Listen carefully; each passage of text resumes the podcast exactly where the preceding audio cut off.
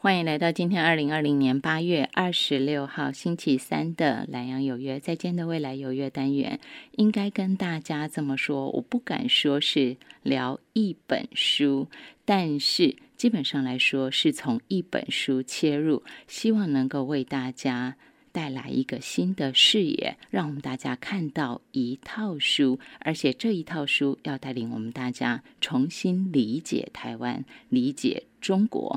理解世界这样的一套书是啊，公共知识分子作家杨照他的最新力作，现在已经出到七月二十九号是五出版嘛，所以八月份是六。那么我们今天请到杨照先生跟大家谈的是第五集《不一样的中国史》。五副标题：从清易到清谈，门第至上的时代，东汉、魏晋。在谈书之前，我们先把杨照先生请上线来。大哥午安，您好。静怡好，大家好。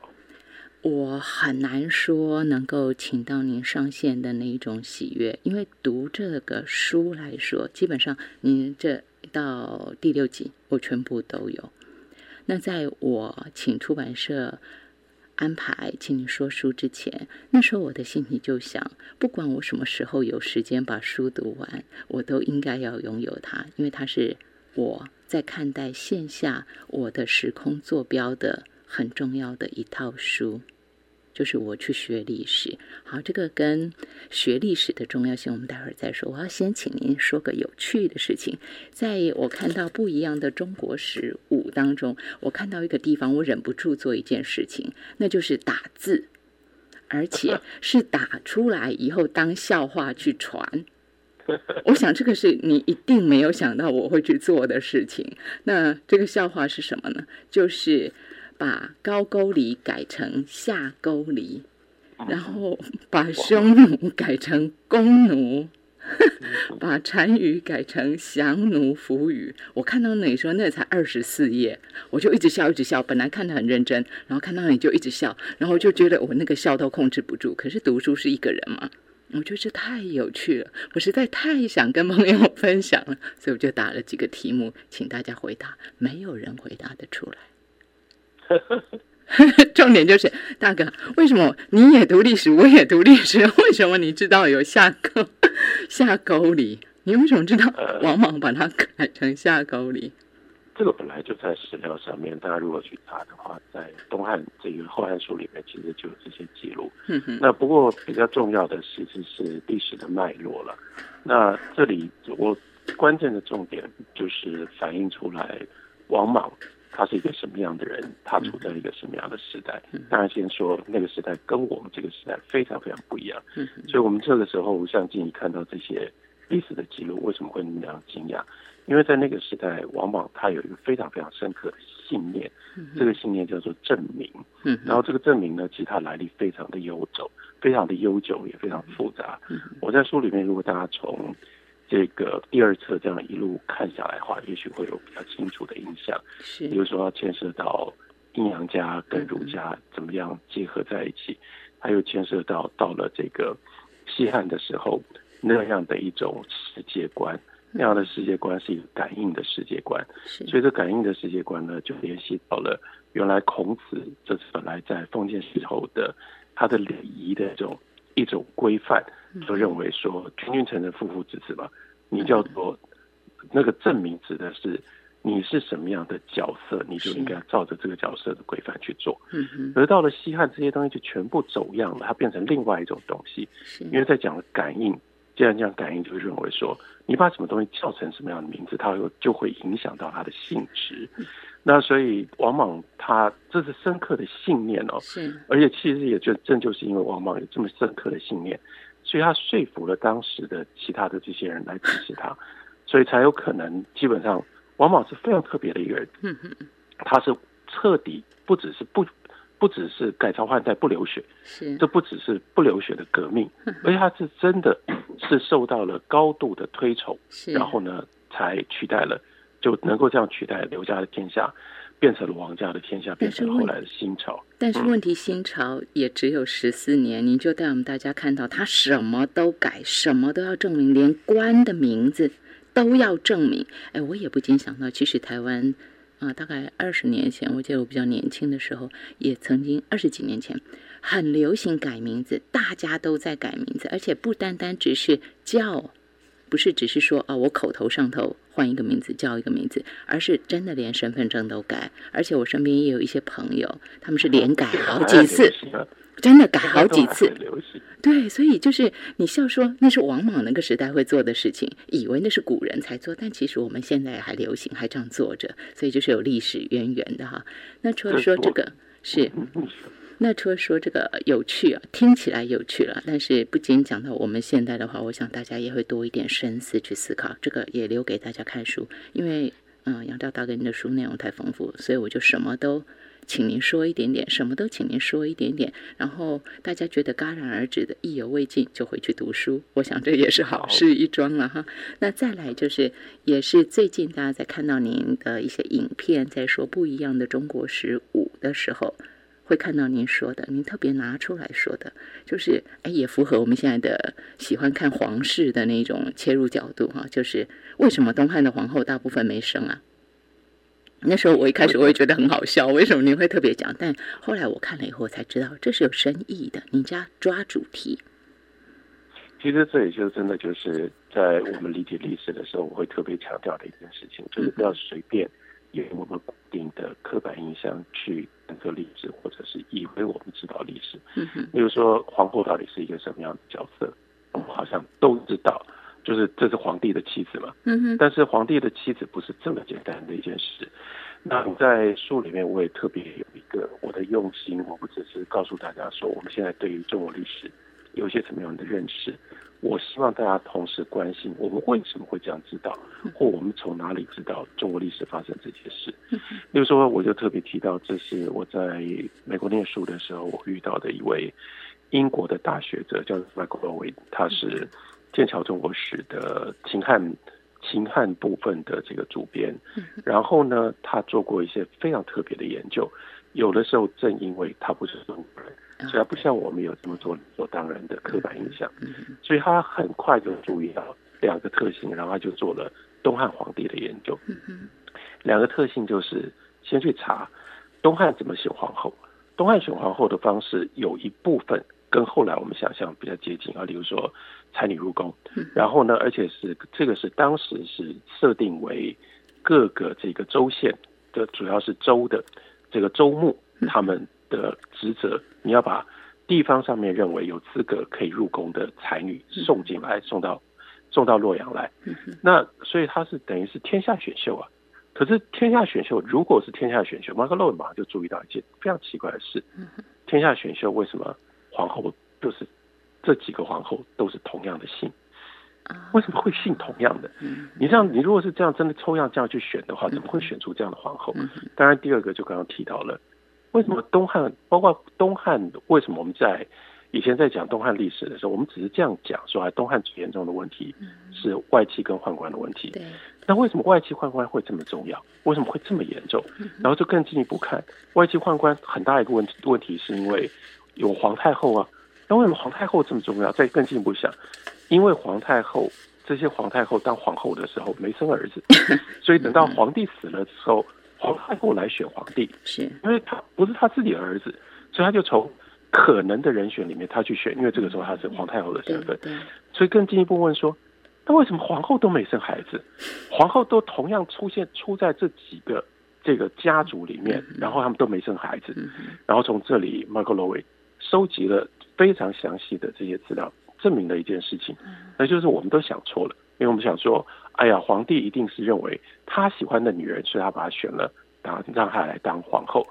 从东汉光武帝选阴丽华，这是最后一个。是，这是阴丽华，是因为从当时她还没有这个还没有当皇帝之前，这是个大美女，就是一个太有名的，而且呢，她来自于大族大家。可是从阴丽华之后，后面的所有的东皇的东汉的皇帝都不是用。美貌或者只是喜不喜欢、能不能相处抱歉，我就更进一步的讲说，是不是适合这个可以有恩爱的关系，都不是从这种标准来选皇后的。选皇后这是一个政治关系，或者更进一步的讲，对这马可罗维的观点，进一步的观点，皇后是一个政治角色，而不是一个家庭角色，跟我们想象的时候夫妻关系是不一样的。所以皇后不能乱选，那么就是这几个姓，因为皇后是代表，等于是当时原来是南阳其他的大姓，是后来扩张到全全国主要中原区域的几个大姓，所以比如说。这个姓窦的、姓梁的，这几个大姓，那皇帝必须要从这几个大姓里面挑皇后。是。那因为大姓把女儿送进去，来建立跟刘家的这个联盟关系。是。所以西汉跟东汉的皇帝的角色因此也很不一样。虽然都是刘家天下，可是西汉自从吕后之乱过了之后，从文帝以下以下。这是明确的，刘家天下是刘家控制的。是，但是东汉皇帝是刘家，可是让这个刘家天下能够成立，必须靠着南阳以及所有其他这些大型的扶持。这是一个联盟关系。那这个联盟关系最关键的就是皇后，所以我们大概可以这样想象，这个就没有史料，这就必须说真的是历史上面的推论。那你可以想见说，因为它是一个政治关系，是，所以皇帝。大概跟皇后不会有太亲密的这种私人关系，是，所以这也解释了为什么皇后没有生小孩。但是因为皇后没有生小孩，又产生了另外复杂的地方，那就是没有必然的继承者。所以每一次在遇到继承的问题的时候，你看为什么外戚会这么重要？因为每次在遇到继承的时候，由皇太后来决定。谁是下一个皇帝？皇太后不是自己一个人，她背后就是对她的大家族，所以就等于这些大家族在控制。大家族是什么？就是外戚在控制皇帝。等到皇帝长大了，如果他不希望继续被外戚控制的话，那还能怎么办？他就只能够运用跟他最接近的是宦官。好，所以大概是从简单的一个特殊的现象，皇后不生育这件事情。就我们就发现，你可以用这种方式连接，把整个东汉政治史的最重要的一些关节全部都打通了，是吧？历史还是可以很好玩的哈。那么基本上来说，我直接跳到第一百五十八页、一百五十九页，您给大家谈到中央衰微、内耗与皇帝代理权的争夺，也是你刚刚讲的外戚宦官、外戚宦官就这样一路缠绕下去嘛哈，没有一个止休。您告诉我们说，从大约从何帝开始，皇帝和外朝就脱节了。即便朝仪没有什么变化，但皇帝逐渐与外朝百官没有直接关系，皇权明显走向空洞化。而且你还提醒我们，和帝以下的东汉皇帝，广义来说都是病人。好，那这个部分我给大家说完之后，我再带。哦，对，还有一段，您说到说汉帝国内在的好弱，引诱草原民族大举南下，保持了上千年的边界线失守，所以造成了。一连串的动荡骚乱，中国历史因而进入完全不同的新阶段。古代史终结，中古史开始了。所以，我们今天从这本书开始，我觉得也是一个对我来说是巧合啦。我没刻意要从哪一本书开始，但显然也是很适合的。那这个中古史，就是说我我从古代史，然后到中古史，我没有想到说这个其实会跟皇后的生不生。也可以带上一笔的，这个也是有一个连结嘛哈，也就是你刚刚讲的大姓共治，大家来争皇帝的代理权。我就要跳到您在大姓共治篇有讲到的，也是您刚才特别有讲到的东汉光武帝的部分。您说他嗯，光武帝的重要贡献就在于运用人际技巧，组构了这样一个新的政治体系。快速的平息了大家大姓之间的矛盾，避免新的朝代成立之初各方势力持续冲突打杀的局面。当时或许稳下来了，但是后面这后患无穷啊！大哥，您怎么带我们？您可以从这一段话延伸带我们大家看吗？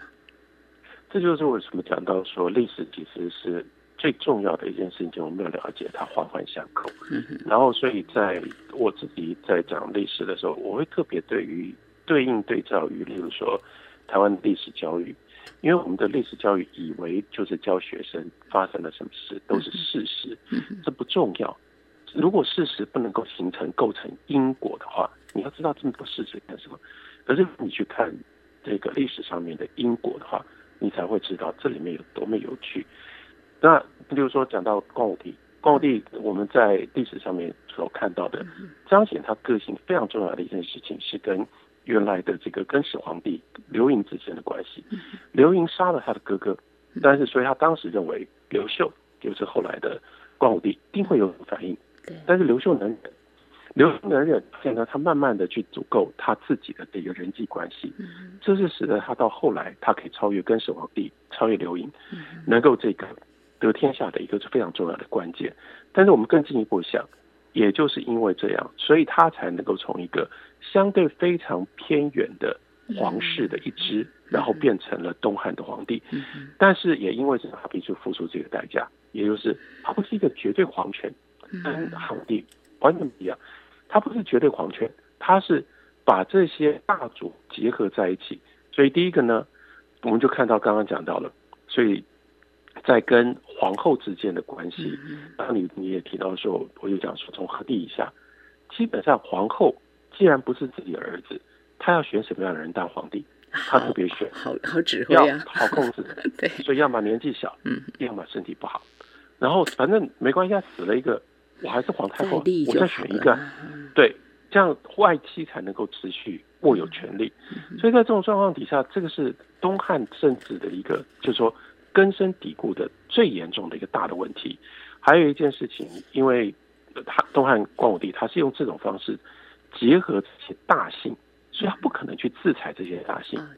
东汉另外一个严重的社会问题，后来其实也是等于反噬，让不只是东汉灭亡，而且。造成延绵几十年、上百年的汉末大乱，那就是因为土地问题。对，土地问题没有办法解决。是这些豪族，他们一直不断的兼并土地，但因为这些豪族实质上他们是政权的共同的掌握者、掌掌握者，你不可能去处理，你不可能去处置他们。然后这所有这一切又联系到刚刚讲到。因为我们讲说，哎，后来就讲说五胡乱华。对，五胡乱华为什么这些外族？我后来也把我在第六册里面讲得更清楚。我们所谓这个匈奴，匈奴先被狄羌劫，这五族，比如说匈奴，匈奴不是那个北方大漠的匈奴，它是已经进入到了塞下的南匈奴。这些这些地这些外族，他们其实跟农业民族，像南匈奴。他们是从东汉就已经进来了，是他们在在这个时候，他们到这个时候已经跟农业民族其实是和平相处了将近两百年。但是为什么他们这个时候偏偏挑这个时候南下呢？是就不是他们的问题嘛？嗯，那是什么？那是因为中国衰弱，因为东汉衰弱，是因为东汉衰弱的时候，所以你鼓励了其他的外面的外族，是这些异族，他往更有利。更好的这个地方，肥美的地方来嘛。所以五胡乱华不能够从外族的角度来看，所以五胡乱华这仍然是因果。那是因为这样长期的这个朝中中央政府的严重的问题，结果就使得本来跟这些塞塞下的这些民族的和平关系，因为你自己积弱，你一直不断的退却，就产生了改变。所以五胡乱华的根本的这个。根本的原因是在于，我们更讲的更远一点，正就在于东汉从一开始就不是那么样健全的一个帝国的结构。那更进一步讲，五胡乱华进来了之后，其实我们所看到的，也就是原来的这个整个帝国的体制被崩溃瓦解了。所以本来以帝国制度，就是秦汉帝国作为它的核心的，我们可以借由帝国来了解这段时期的这个古代史。就终结了，进入到社会结构、文化、思想，所有的一切都非常不一样的另外一个字，另外一个时期，所以就特别有了这样的一个断代，叫做中古史。中古史，这是今天杨超大哥带我们大家看的，对外的关系是那样，但是在。国家之内呢，在经济系统上头，我看到第两百六十六页到两百六十七页那边，你就一路带我们大家看九品中正嘛，哈，就是把东汉大姓的联合政体进一步严格化，借此保证能够得到任官资格的，一定都是这些豪门士族的子弟。那这个大概跟我们过去读历史，我想差不多，不会那个概念好像不会相去太远。但是继续再往下读下去，就更能够知道说，这是您用功、用力之深。您在治史的时候用力之深，您带我们大家再看到是经济。您说魏晋以降，啊，整个的交易是退回以物易物的形式，而且我觉得我更。震撼的是，我从来没有思考过这个问题。当然，也是我读史读的很很狭隘哈。您说九品中正制授予任官资格，但是官职在哪里？更关键的是官俸在哪里？所以，什么样的人能当官？当得起官，就是背后拥有家世所提供的。经济基础的人，也就是拥有门第支持的人，我不禁想到，我们以前都认为啊，大家的想法就是，你当官就是皇帝给你薪俸嘛。结果现在到底是谁给谁钱呢？就知道说那个时代是什么样的一个时代了。我们今天线上给大家请到。作家杨照，因为我想也很多人用公共知识分子称他，大概十几二十年前就已经大家这么称呼他了。现在他在用这样的一个角度、这样的一个高度，为大家编写了一套书，要带领我们大家理解台湾，应该这么说吧，立足台湾，放眼世界，不是为了要去跟人家争什么，而是我们真的能够理解自己。这本书，远流出版公司在二零二零年七月二十九号出版，《不一样的中国史》五。从清义到清谈，门第至上的时代，东汉、魏晋。